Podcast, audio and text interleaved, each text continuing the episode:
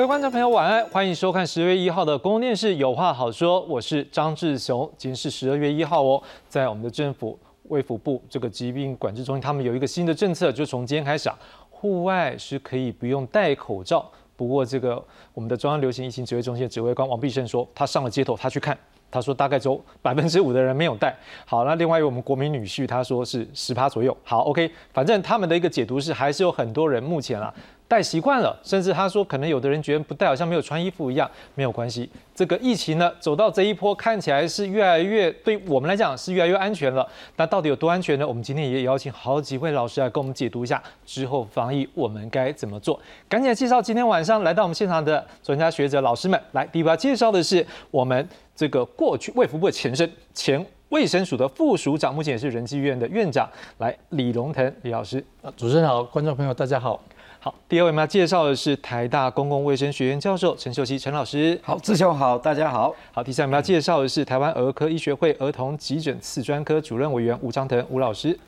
主持人好，各位观众大家好。好，今天除了现场我们三位老师跟医师在现场，还有一位目前人在日本的林世璧。孔医师有看到吗？嗨，好，OK，我们带那个大家好，好，他现在在日本，我们待会要跟他做继续，请他来跟我们讲一下当地的状况。好，不过在这之前，我们先来看一下今天卫福部这个中央流行疫情指挥中心他们记者会对于目前疫情的一个解读的状况是如何。我们来看下面这一段声音。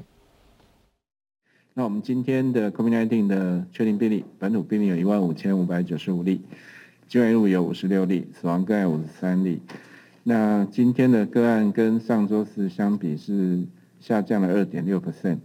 那这四天就是这个礼拜的这四天跟上礼拜的呃四前四天相比是大概下降四点四 percent 啊。那我们的疫情也是的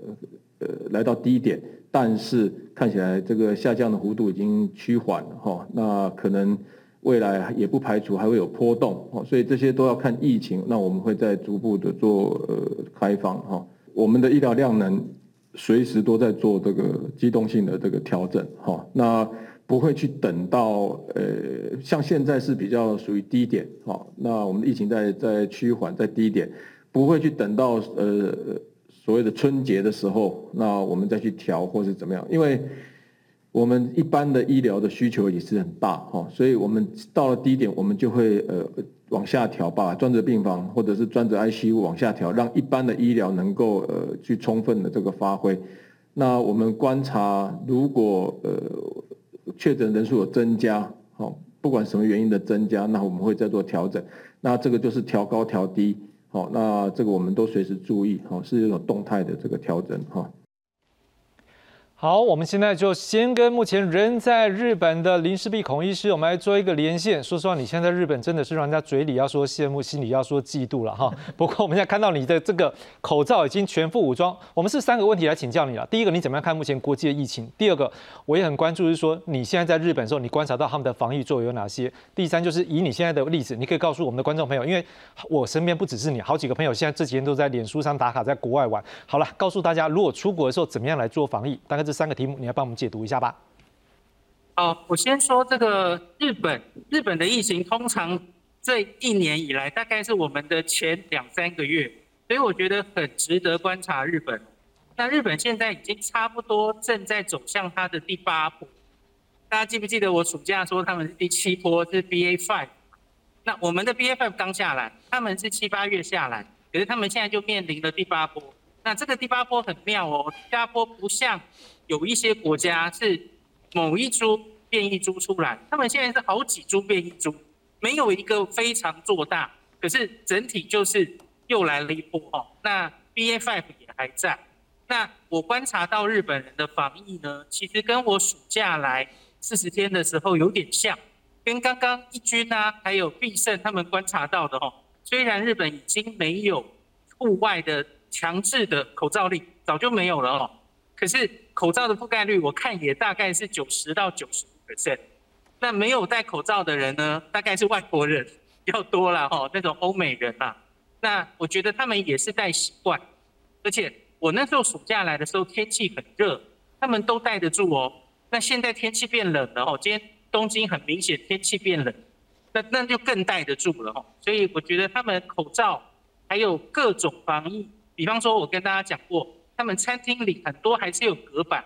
然后进去量体温这些他们都没有废，然后到处都有酒精干洗手，甚至桌上都有一个。这个到目前为止，我从暑假观察到现在，他们都没有放松哦。那所以我觉得日本现在一般民众对于疫情，我觉得就是轻松看待，然后不会完全放松，可是就是做该做的事情，真的就有一点就是已经常态化来看它了哦。那你看日本十月以来，其实跟台湾一样嘛，差不多时间广泛的开放观光客之后，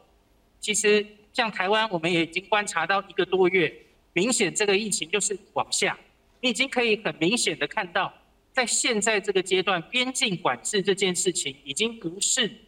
完完全你国家本土防疫最重要的关键哦。那所以我觉得大家其实世界各国大概都是这样了哦。那个边境大家可以照以前一样互相往来。那可是我觉得老生常谈的就是。有一些我们担心的脆弱族群，那还是要照顾。像这几天，我们今天开放口罩令嘛，有一些话题围绕在那，其实还是有一些人我们要非常小心。我我觉得应该口罩令之后就会进展到一种非强制，可是有一些人我们建议他还是小心一点要带着。哦，比方说小小孩、老老老人，然后中间有慢性病的人。那关于旅游的话，我觉得最近也越来越上轨道了哦。因为日本政府其实花了蛮多力气在，比方说，第一个，你来观光客来日本的时候，你该保什么样的保险？现在选择越来越多了。然后，那真的染染疫的话，你有什么资源可以找到就医的管道？这些东西其实都有繁体中文的说明，越来越多了哈。所以我觉得，我也看到，我这一路上看到好多台湾的朋友、香港的朋友，全部都出来旅游了哈。那我觉得大家会越来越习惯这件事情来，又可以恢复原本的互相交流这样子。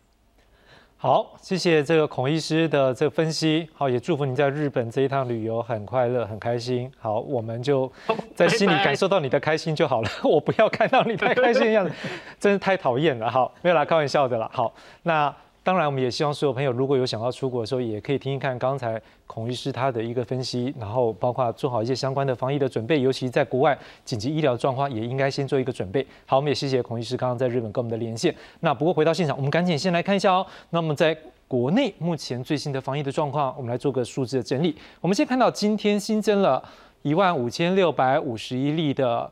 病例，那这里面包括了本土是一万五千。五百九十五，那境外是五十六。那当然，刚才我们也听到的这样的一个说法是说，已经比上礼拜减少了蛮多了。好，那我们也看到下一张，我们来看到的是，那到目前为止，五十三位确诊死亡的一个名单，目前也看到说，像里面有很大的一个比例。我们看到病例调查来看，五十三位里面有五十一位事实上有癌症或等等重大疾病或慢性病史。所以像这这个部分的话，我们待会可以请老师帮我们来看一下，是不是说可能这个有。这个高风险族群啊，真的要特别小心。那另外就接种记录来看，其中有三十七个人并没有打满三剂，不过另外一角度是三剂以上也有十六人。那年龄的分析呢，超过八十岁以上是二十七人。好，那所以就这样的一个角度分析，可能也是一个我们带值得关注的焦点。好，另外我们再看到下一张是，如果依照目前轻症或者无症状来讲的话，这个本土病例的比例还是相对的高。那中重症的一个比例呢？你可以看到，事实上大概是百分之零点二六，还有零点一九的一个百分比。那所以依照目前看起来，本土本土病例的一个数字的一个解读啊，我们也大概看到一些趋势。我想是不是要请院长就刚刚这个数字来讲，是帮观众来解读一下，目前国内的疫情是不是已经到了一个，已经算是一个像今天这个指挥官所讲的，已经相对的一个低点了。呃，其实我在今年，我记得是应该是三月吧，也是来这里。讲的时候我就说，呃，这次病毒应该说这几次病毒了哈，已经慢慢慢慢突变到几乎快那个毒性比那个流感还要低了，那大家可以不要那么恐怖，但是还是要把口罩戴好，手洗好。我在车上刚刚翻了一下说，呃，一百零八年我们全国死了十七万人，一百零九年全国死了十七万人，一百一十年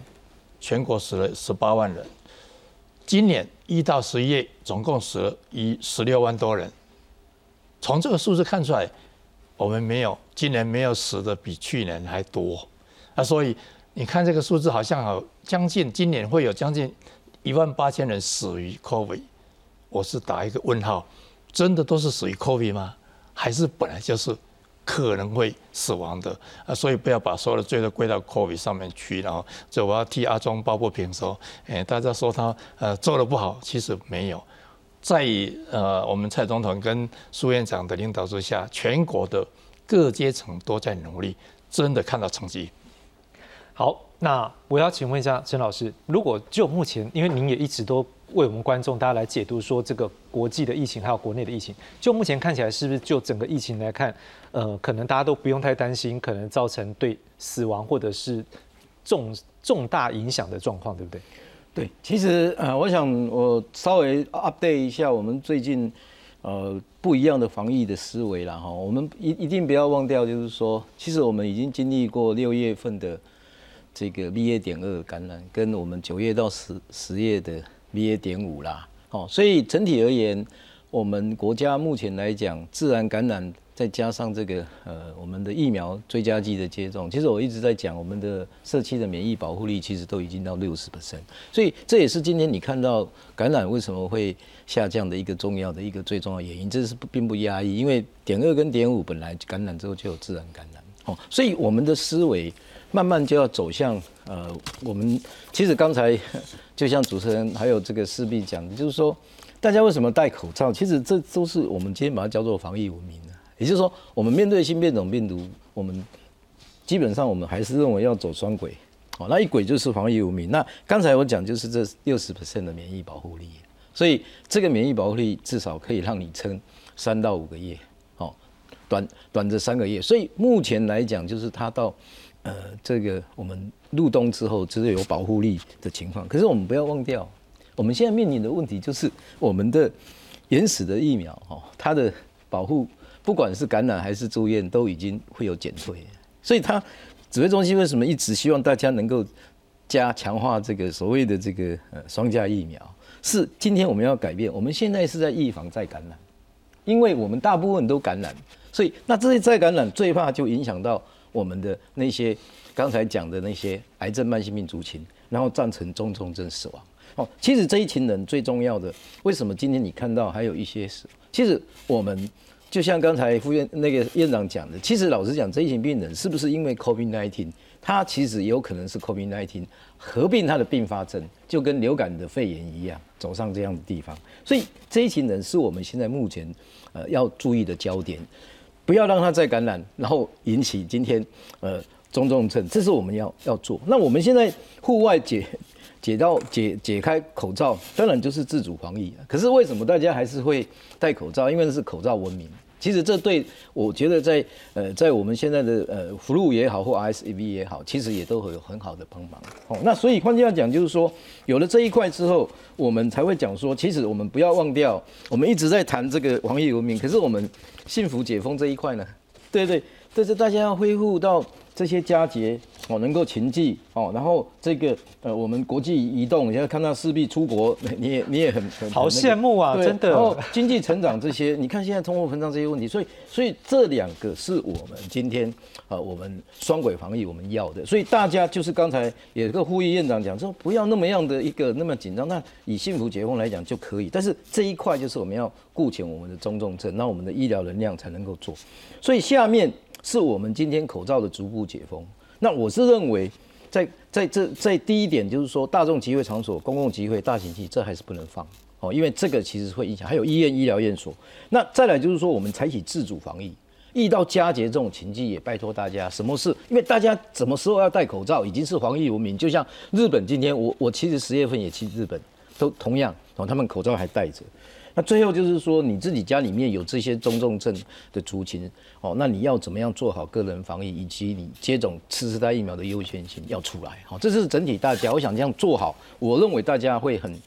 很会会让这个疫情的这个呃的这样的一个做法走到一个一个很好的一个未来的一个路了哈，那也就是我们流感的路。是，待会啊，怎么样来做防疫，我们也会再进一步来请。几位老师来帮我们做一个解读。不过在这条路走过来真的不容易。我们来看一下这段时间以来我们台湾的一个防疫的一个过程。我们先看到这三年，大概从二零二零年的一月十二号。因为当时呢，已经发现了有相关的一个病毒的出现了，所以我们就成立了中央流行疫情指挥中心，三级开设。然后在一月二十一号都发现有首例的确诊病例，在一月二十三号指挥中心升提升到二级开设。五月二十八号呢，就要求大家啊戴口罩喽，设隔板喽，量体温，而且用实名制来做一个防疫的一个动作。那当然，二零二一年五月十一号，我们也知道这时候疫情再度的一个提升，所以这时候呢就开始增加。社区的防线，希望能够把它守下来。到八月二十四号，集会活动的人数呢就开始放宽，而且有条件的开放探病。这代表那个时候，实际上大家还记得，那时候我们的就大概是三个月左右的时间，我们就让这一个疫情那时候可以。把它的做一个恢复，那之后呢，我们就过了一个可能全世界都非常羡慕我们的一段时间。好，那时候我们也开始要拼的就是疫苗涵盖率。虽然那时候疫苗取得不容易，但是各位那个时候我们也用很短的时间拿到疫苗之后，很快就打，终于能够在十月二十七号把第一剂呢达到七成提前达标。那之后呢，到了今年。九月二十九号，每周呢可以入境六万人，取消机场 PCR，恢复免签证。到今天，我们的户外免戴口罩，取消入境人数的总量管制。我们如果从人数的统计一路看过来，我们来看一下这样的一个统计图。我们看到，事实上在过去，我们如果把台湾累计的确诊数，我们用绿色的柱状来描述，就看到在比较右边了。但是你会看到国际的红线，这条线事实上在之前一大段时间，我们看到的是国际。的疫情是受到困扰的，可是我们是到比较相对后面，我们在跟上。所以换句话说，如果说以这样的数字的对比，你会发现，虽然我们现在是八百三十一万三千三百六十六人，但对照全球或者是包括时辰来讲，实际上台湾的防疫，你要回头来看，真的我们也是要对我们所有的。国人来讲，我们自己要觉得感动，因为大家都有乖乖戴口罩等等。但今天我们可以在户外把口罩拿下。我想请问一下吴医师，对我们来讲，就您在第一线防疫的话，这是不是的确也是在医疗上面一个新的阶段？对，嗯，当我们十二月一号开始，我们那个指挥中心宣布是说，我们可以把呃户外不用戴口罩。那我个人觉得是在我们呃这两年呃甚至三年来的一个防疫松绑里面跨出了一大步哈。那不用戴口罩，其实对一般民众来说的话，其实哦，就防疫的这个一个心态上，就不用那么的紧绷哈。这是一个很重要的。当然，我会有这样的一个措施，我相信指挥中心他有他的一些规划，他有他的想法哈。那那我大概分析一下，说为什么会有这样的一个跨出这样的一个步骤哦。第一个，当然我们第三季的疫苗涵盖率非常非常好。那我大概看了一下，呃，最最近的资料，如果大概七十岁以上的，呃，三剂疫苗的涵盖率大概都有七十 percent 以上。那尤其是在离岛的话更高哈。那这是一个疫苗涵盖率。第二个，呃，我们我们大概从呃 COVID-19 到现在的话，其实我想指挥中心慢慢把，哦，我们一般民众对 COVID-19 的，呃，不管是他的恐惧感，还有他的担心，慢慢的降低。所以呢，这个把恐惧感，呃，担心的程度缓缓缓降低的话，其实这也是一个很大的一个注意哈。那第三个的话，事实上，呃，指挥中心这这两三年努力，它有把一些抗病毒药物储备好，所以呢，可以保护呃一旦染疫的一些高风险族群的呃我们的同胞，尤其是年纪比较大的或者是有一些慢性疾病的人，会比较好一点哈。那这是一个很重要的。那最近的话，呃。比较大的一个措施就是说，家用快筛的推行，它让一般民众可以习惯在家使用家用快筛。如果你有症状，你是一个密切接触者的话，你这个呃用家用快筛一旦确诊的话，可以呃做一些呃我们讲的视讯确呃视讯确诊的一个隔离。这样的话，其实这些这几个步骤加起来，就是让我们今天在十二月一号跨出一大步，口罩松绑。但是口罩松绑其实。就如同主持人还有刚刚呃指挥官说的哈，其实就我今天在外面看的呃开车在外面，其实也看到大部分还是把口罩戴好，所以我们其实我们个人的呃自主防疫其实都还不错啦，但是还是要强调就是说呃虽然口罩松绑呃。呃，就算这个我们讲的哦哦奥密克戎这个的致病率，呃，就是从现实社会来讲，它它造成呃致呃致病率、致死率不像呃之前的那些病毒这么严重，但是对一些年纪大的呃老年人或是有慢性疾病的，尤其的一些朋友啊，还是有一定的威胁。所以这些特定族群的话，我还是建议把口罩戴起来会比较好一点。吴医师，我想请问一下，因为最近事实上我也有几个朋友在脸书上面这几天，他们就说，哎，我也确诊了，类似这样。好，但是我相信每个朋友，我们今天当他已经当做是一个。感冒的一种位阶来看它，就是我们要更平常心看待它的，是不是也可以告诉观众一下？如果依照最近我们流行的状况的话，如果真的不小心确诊了，可能身上是会有哪些的症状会出现，或者是在哪几天的时候，可能你会觉得有发烧，或者是在哪几天可能事实上在病毒的一个传染力会是最高？我们是也让观众朋友在这时候能够 remind 一下。OK，那目前来讲的话，我们国内目前流行的病毒株还是以 BA. 点五为主要的哈。那 BA. 点五的话，如果从呃我自己在急诊观察的话，大部分的话，它呃很多的症状其实还是以轻症为主。那呃如果以大人来说，他大概可能会觉得喉咙比较不舒服，而且是喉咙痛。那有时候呢，不见得会有发烧，但是他会觉得呃不舒服啊头痛之类的。那如果以小儿科来说的话，那大部分很多的小孩子，他就是以发烧啊为主。所以，但是因为目前来讲的话，社区流行的病毒还不少哈，包括有 RSV 病毒啊、副流感病毒啦，所以有时候呃，当 RSV 副流感再加上流感再加上新冠病毒这样混下去的话，就会让啊一般民众会比较呃不太清楚啊。那我个人是觉得说，呃，基本上如果一旦啊您您的呃有一些密切接触的一些呃经历，再加上你有一些症状的话，我觉得你可以先做一个裁剪。那他的症状的话，基本上的话。呃，B 呃，omicron 的 BA. 点五它基本上还是轻症啊。那它跟流感比起来的话，流感其实比较偏向高烧、全身倦怠。那如果是副流感的话，它也是偏向一个高烧一个症症状。那 omicron BA. 点五的话，基本上它还是以一个所谓我们讲的轻症，然后它可能是呃一个呼吸道症状，然后它比较不会有哦比较目前来讲的话。高烧是比较少见，所以比较少见，哎，比较少见。所以一旦如果一旦出现比较一些我们讲的喉咙痛、咳嗽、鼻塞、流鼻水，或是全身倦怠的话，啊啊烧轻微烧的话，我觉得可能做一个裁剪的话会比较安全一点。我想就顺着就问一下陈老师，那如果说像病毒的传染力，要是刚刚讲啊，我希望给你刚刚还拿怪怪，然后真的裁剪的是这时候一感觉是有的话，那大概隔个几天的时候是病毒量传染给家人或朋友是最多的，还是说？反而是一开始就有嘛，或者是在这个之前就已经有传染力。其实欧米孔这个它都是在前两两三天最高，一下子它病毒量清除就很快。这个就是跟前面阿尔法、德尔塔不一样。那刚刚刚才吴医师其实也讲得非常好。是。但是我认为就是说，最近我们也花姐，我就是 echo 一下刚才吴医师讲，我们发 RSV 哦，在小孩子增加，你看那门诊很多人嘛，那 flu 也很多人的。对。那怎么做？你怎么做这个区别诊断？就是就是你一个做一个快筛嘛。哎，那你如果快筛没有，那你就比较安心，可能还是无症状，但是没关系呀。是。可是 RSV 跟 flu 这个流行流感的时候就不一样。是。待会我们也要针对就是 RSV 或 flu 或者是目前的这一个新冠的状况，待会请医师老师们帮。帮我们分析这之间的差异，也可以观众朋友，我们可以做一个比较完整的一个了解。卫教，但这之前我们就是看的是，哎，已经一个里程碑呢。现在走在户外不用戴口罩，那下一步呢？是不是在室内也可以不用呢？我们来听听看王必胜他怎么说的。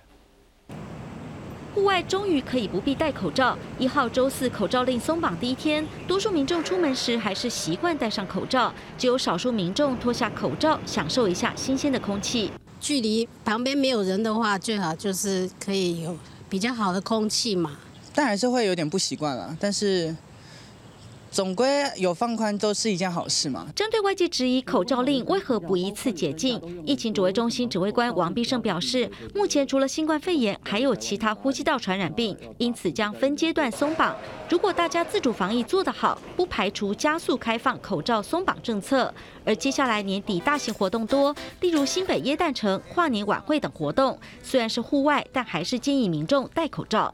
新北市办的这个活动哦，新北夜诞城这些人都蛮多，而且距离都蛮近的。那是建议建议带会比较好一点。由于元旦、农历春节即将到来，很多台商可能返台过节。王必胜指出，近期中国疫情升温，而且有三大热区，包括广东、重庆和北京，提醒当地就学就业的国人应尽快接种疫苗，也建议长者及幼儿等脆弱族群可以提前返台。在这个疫情起来的时候，那这个医疗资源哦都会有这个匮乏的情形啊，会有拥挤的状况。可能到时候会影响到自己的这个就医或者是取药这些相关的呃医疗资源的取得。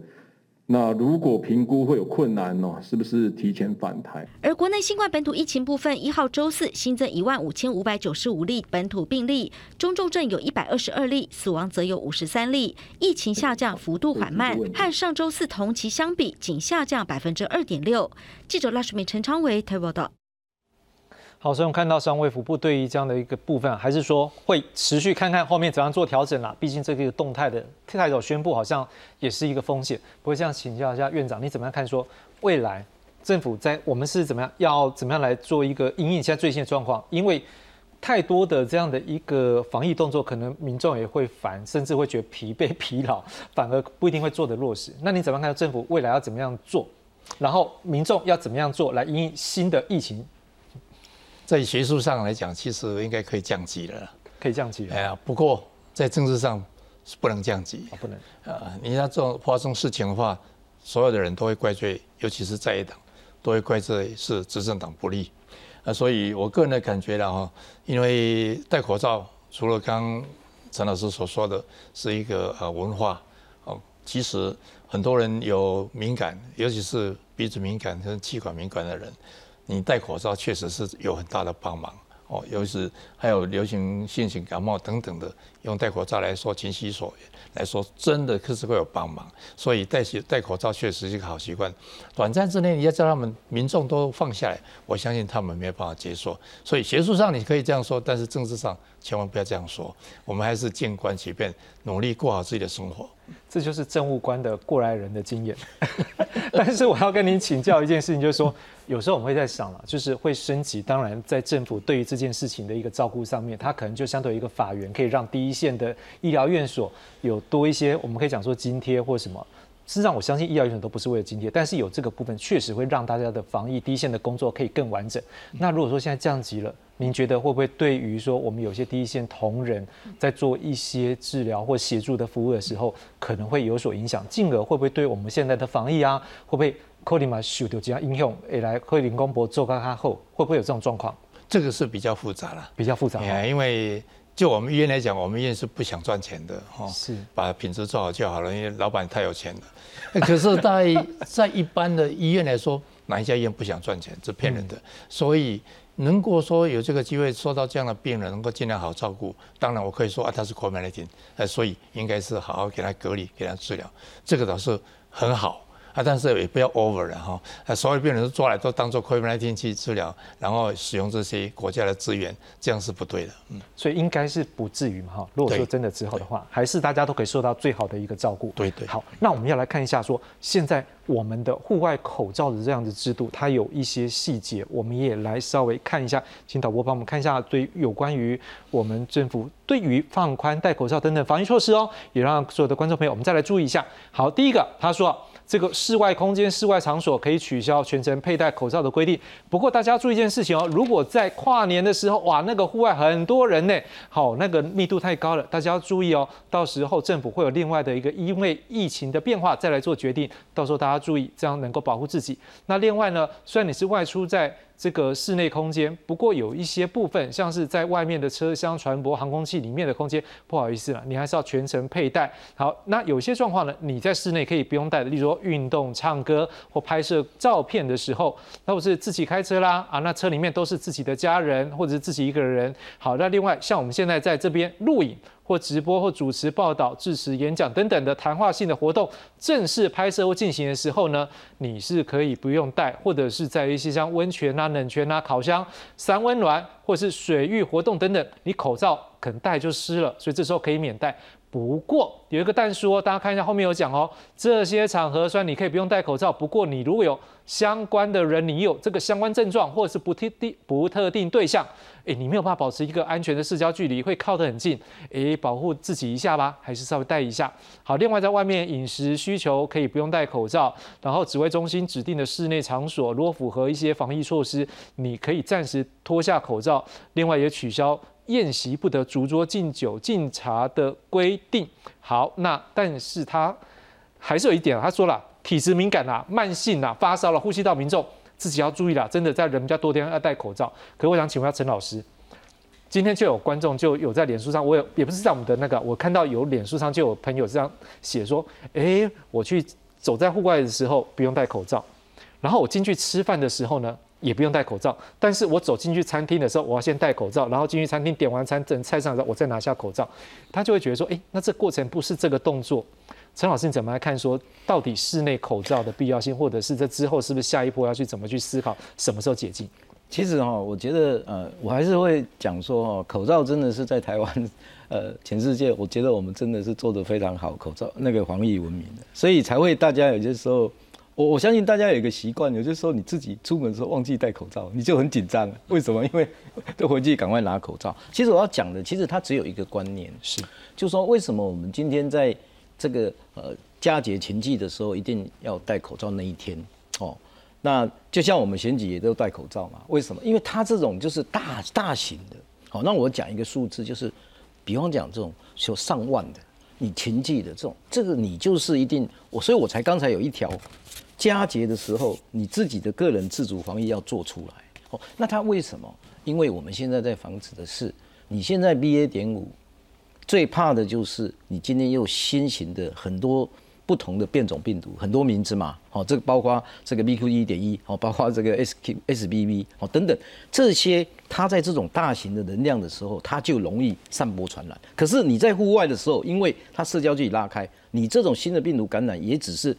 就是说，呃，小型的这样感染。那感染如果都是轻症，所以它其实影响不大。所以它的问题的关键点的背后的哲理是这样。可是你如果大量的时候让它新型进来，像新加坡这样。那我们要付出一次代价，因为这个病毒它会再感染，重点是在这里了哦。所以我觉得就是说，它的观念是在这个。所以大家对于这个口罩，当然指挥中心，因为它基于国家的防疫政策，它一定要细细靡遗那你规定，那你有些时候你就是要用你的防疫的自主来来来看这件来看待这件事情。所以很多人都阿 Q 说，餐厅为什么哎都没戴口罩，可是在这个地方哦又要戴口罩，那这个其实都是。监测到人与人之间密集接触，来防止新型变种病毒的再感染。赵老师，我想问一个题目：您觉得现在病毒一直变变变变变，你觉得现在真的还有可能变到会让我们的直接的健康会受到很大的威胁吗？其实哦，这个病毒它一直在变，就其实告诉我们一件事情：从就跟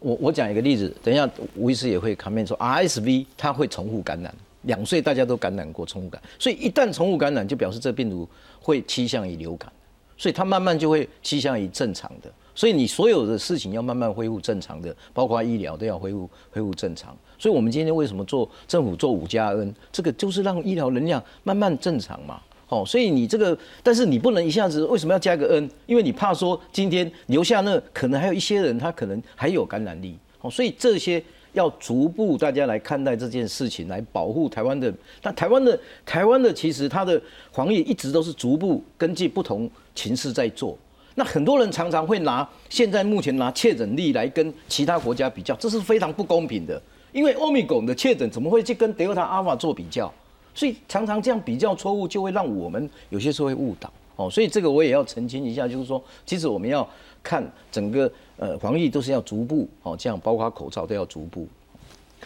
呃，吴医师，我想请教，就是说，今天也有一些朋友他们在思考一个问题，说，因为现在口罩拿下来了，好，那大家的戒心可能虽然是室内还是要戴着，但是戒心可能稍微低一点，甚至他们在想说，如果真的以后口室内的口罩也进一步的更加弹性的拿下，大家会关注一件事情，会不会因为这样会有一个小小的一波确诊人数的增加呢？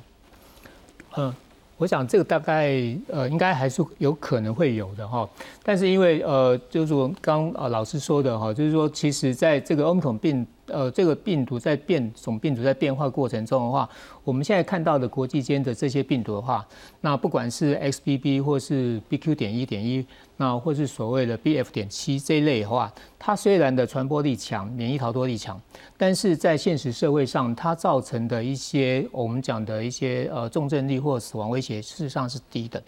那我我之前有提一个观念，就叫涟漪效应啊。涟漪效应就是说，好像打水漂一样，这个石头打下去之后，第一个水漂是高的，然后第二水漂就越低了一点，第三个水漂就更小一点哈。那照我们现在的这个我们的感染的这个人数来看的话，我们最高点在五月九号十二万八千，那第二个高点在十月十三号，五万三千。那我相信有可能会有一个第三波。那这第三波到底是哪一支病毒，嗯，来带头当一个呃主流的角色的话，目前很难说。有可能还是 BA. 点五，那有可能是呃从国外从日本啊或是新加坡这样的一些病毒。但但是我想，诶，只要大家打好疫苗，因为呃国际间目前让有。有公认的一个共识，就是说，你只要打好三剂这样的一个疫苗的话，就算你有再感染，但是你造成的威胁事实上是呃不用太担心。第二个，呃，刚刚老师也有提到，就是说，呃，就是我们的呃医疗的量能之类的哈。那医疗量能其实我们医医医医师经过这两三年的一个 training 之后啊，事实上我们在处理欧米呃呃那个 COVID-19 的一些感染病例，其实驾轻就熟了。所以基本上的话，就算有在一第三波的比较大的一个感染的话，我相信我们的马上的处理能力也是可以改善哦。那我在讲一个呃，今天公布的一个数据，就是我们现在的专责病房事实上的空床率，今天的数据是六十六点七，就代表是说，因为 COVID-19 住院的病人其实越来越少，越来越少，那这是一个好消息。所以呢。呃专责病房的比例呢，已经从原先的十五 percent、十 percent，现在已经要降到五 percent 这样的一个比例。那当然，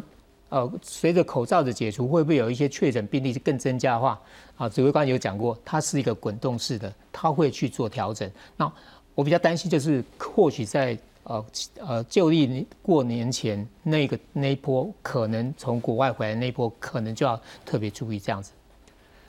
除了这个部分，也想追问一个题目，就是说。我们都知道，之前有在讲一件事，就是说快筛跟 PCR 那个敏感度、准确度可能不太一样。应该老师要怎么讲比较准确度还是敏感度？然后两个都有，都可以了哈。好，啊，就是说我口令安尼塞塞塞啊，有可能是第一个我没有钻到最里面，好，第二个可能不够久，但是也有可能是不是那个药剂本身造成的？所以事实上。我也曾经有听过有人的案例是说，他是可能医院在工作，所以他自己觉得有怪怪，哎，怎么塞都塞不出来。但是他有医院里面可能内部有一些需求，所以他做了 PCR 之后发现是有。我不知道说您在第一线有没有过您的病人或者是你的同才、你的医啊医疗的伙伴们有这种类似的状况？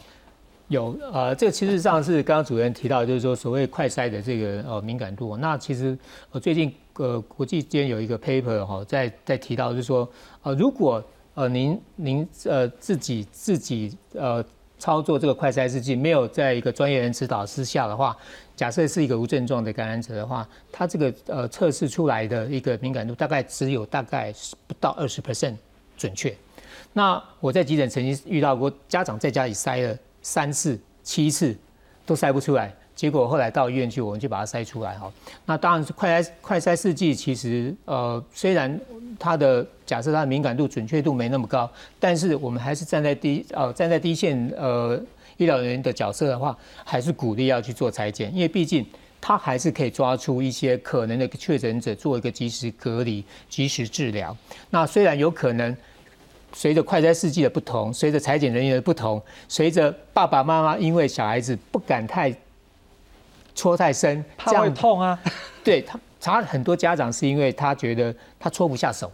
因为有我我前两天遇到一个一岁的小孩子，他说他没他不敢戳，因为他不知道他戳多深。然后我就跟他讲说没关系，我示范一次给你看，哦要怎么操作之类的。那如果一般民众如果真的没有办法呃很正确的执行这种快筛的一个检验的一个步骤的话，我相信你到医疗院所去，我想医师或许呃在。在一个协助角色呃帮忙的话，或许可以帮忙你做一个裁剪，但是我觉得还是家用快筛是势必一定要继续维持的，因为一旦我们现在口罩一拿掉的话，家用快筛的角色非常重要，因为你只要有接触，你有症状的话，你自己裁一下，就算你没有裁准确，但是假设你隔天再裁。还是没有准确的话，我觉得就到医疗院所去看啊，医师或是现场人员去做裁剪。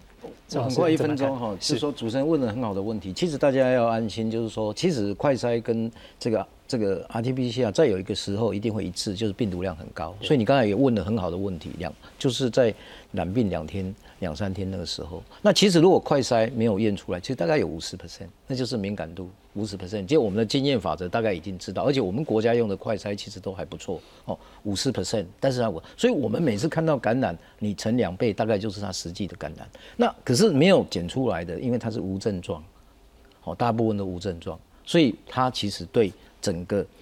重轻重症影响不大。哦，所以也就是国际间也就在对于这种东西会跟流感一样，它无症状它就不处理了。哦，所以这个部分大家也要安心啦。哦，大家安心，不是今天我们一定要全部把它找出来了，因为有些时候它无症状，那它康复了就有抗体，反而保护这个社会，才我刚才讲的六十 percent 的免疫保护力，大概是这样。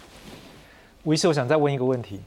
你就告诉我那个答案，yes or no 就。你觉得会不会有人现在是有感染，但是他也不敢去做快筛，就变成变得一个黑数在家里面？我想这个应该多少还是会有的啦。那当然就是说，因为这个到底这个我们我们常讲的黑数会多少，其实这个没有办法去推测。但是我相信可能还是呃有些呃就是敏感度没那么好的的一个。国民同胞的话，他觉得哎，他这个好像没有什么特别不舒服，然后他没有去做快筛，那他事实上有可能是我们讲的轻症的一个患者，有可能是其他疾病，对不对？当当然有可能是其他疾病，因为我刚刚提到说有其他病毒嘛，流感、副流感这些在大人，甚至 RSV 也会在大人一些传播，它的症状是轻微的，是有可能的。所以下个阶段我们要谈的就是说，各位，如果你身体有些状况，可是你又不敢去筛。然后你就觉得可能是 COVID-19，你就觉得七天就好。但问题是会不会是其他状况呢？那反而对我们的身体是另外一个伤害哦。我们先来看下面这则报道，再请所有老师来帮我们做个解读。疫情指挥中心宣布，今天起户外不用强制戴口罩。加上冬天流感蠢蠢欲动，外界担心会不会冲击台湾的医疗量能。不过医师认为，目前新冠疫情已经明显趋缓，流感疫情也因为最近气温偏高，并没有进入高峰，不需要太过担忧。不会有很大规模，就像新冠肺疫情刚开始在五六月期间那么大，我这样每天有十万人，将近十万人那种状况之下呢，才有可能考验台湾的医疗量呢。要不然以台湾的医疗量呢，应该是不会有太大的问题的哈。虽然户外口罩令已经解除，但医师提醒，冬天的温度变化以及户外的空气污染和 PM 二点五都会损害呼吸道，戴上口罩有助于保护个人健康。与其在户外摘下口罩，我反而认为在一些高风险族群，或是容易感冒、容易呼吸道受到影响的族群，口罩持续使用，拉高温度跟湿度在呼吸道里面的一个比例，这样才能够去降低一些不知名的病毒所造成的一些呼吸道的一个摧残。面对冬天的流感疫情，老年人和儿童是高风险族群，医师呼吁满六个月的儿童可以施打流感疫苗。家长也可以同步施打，达到群体保护的效果。那所以小孩子呢，能够打疫苗呢，还是尽量来打疫苗比较好了哈。那另外呢，照顾小孩子的这些家长哦，或者同住家人，最好也打疫苗，因为避免他们因为染染疫之后呢，传给这个小孩子。防疫措施虽然逐渐解封，但流感还是虎视眈眈，做好个人防护才能避免感染。记者综合报道。院长，如果他真的待在家里面都不做快筛，然后觉得七天就好，是不是身上有可能是其他疾病？最近是不是有其他疾病很流行吗？这个有可能了。有些时候我们自己民众太过自信哈，自己决定自己这个很糟糕。呃，前几个月哈，尤其是七八月的时候，那个病人数几乎到门诊来的几乎都很少，因为他们被感怕被感染。啊，所以连什么糖尿病、高血压、心肺、新冠、呃、心冠心病等等，他们都想说啊，反正我怕去被感染，我就拿拿个药吃就好了哦。甚至于有了也不想再吃药了。但是线上就可以拿处方签嘛？对对对对对对对对，所以就没有所以那时候真的是有些人因为这个样子而误了自己，甚至于该做了癌症筛检。都没有筛，而到了癌症已经呃比较扩展的时候再去找出来，这个是不应该的。那你现在这个节节骨眼你有，那故意说哎我等个七八天，哇你是别的，比如比如说刚刚讲那些病毒感染等等的，还有其他的问题，你把它误掉了，搞不好是对自己是有伤害的。那最近会不会有那个心血管疾病？因为最近天气也比较冷，那我就好奇会不会前面打给龙膜稳冬啊，然后身体状况比较差？有有，这是在门诊，因为。呃，因为这这一一一个多月来，我们指数可以从以前的六七月那个时候的十几个、二十个，现在冲到一百五十个，呃，将近两百个一一整的时候，可以看出有些真的是在那段时间把这些心心肺的疾病给误掉了啊，所以还好了，有些还真的还救得回来哈，所以还算不错的。所以希望我们如果真的有症状，千万不要自以为说啊我在家里面躲躲就好，不要去把它找出真正的原因。那这样对你们在第一线的医疗院所来讲，最近会不会觉得说，因为大家也开始恢复正常的看病嘛，然后但是也是会对我们的这个同仁来讲，会不会大概这个能量是会增加，我们的人力上是不是也开始要更用力？的确。因为刚开始的时候没有什么病人可以看的时候，大家好像没事干哈。呃，就刚陈老师说开玩笑讲的说，很多人就想请假，因为一一一有阳性就要请假，我要请几天，因为完全没症状也要请假请几天，而且要是要公家出钱，啊，这个不这不是扣那个扣那个那个他自己的薪水，说当然依法我就是可以请假，那其实不要，现在已经大家都没有什么症状了，你何必在这个请假啊？所以。反过头来，反正病人增多的时候，啊，这个医疗量就要要小心了。嗯，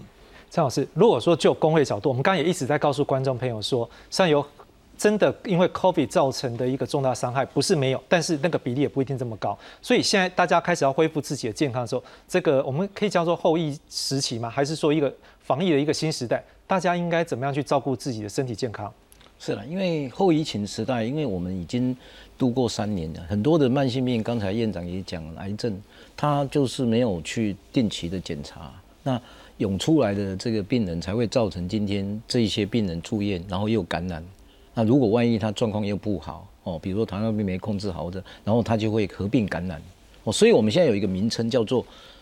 COVID-19 的合并感染而造成的死亡。所以你看到那个死亡为什么还是没有降下来？其实那个。跟 COVID-19 的防治不能够只靠 COVID-19 防治，一定要配合我们的一般的医疗正常，那用我们现在的过去的感控的方式来恢复到正常，让他这些呃这这个重症慢慢死掉。所以这个后疫情时代，每个国家都在做怎么样让这些慢性病回笼。哦，那我们在过去节目也讲过，你糖尿病控制不好，其实你也很容易被感染。所以对，所以你被感染又再感染，那这个就是我们刚才那那另外就是我们呃就是呃其他的疾病，我们过去因为我们口罩戴得好，所以你看我们在美国也好或或台湾也好，RSV 是很低呀，好，然后福禄也都很低，没有变，所以我们去年你看我们连重症都没有，对不对？那可是现在慢慢，其实不是第一阶段口罩解封，其实因为你一旦开放了某些。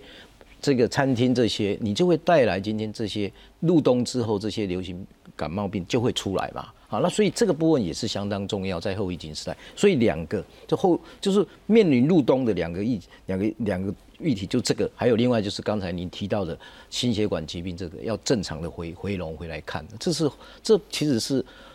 特别是入冬的后疫情时代要度过，所以我才会认为说，我们稍微再等一下，因为也不是说我们要等到这一次冬天过了，然后一直到我们过年完之后，因为我们有两个时机是很是很，一个是元旦。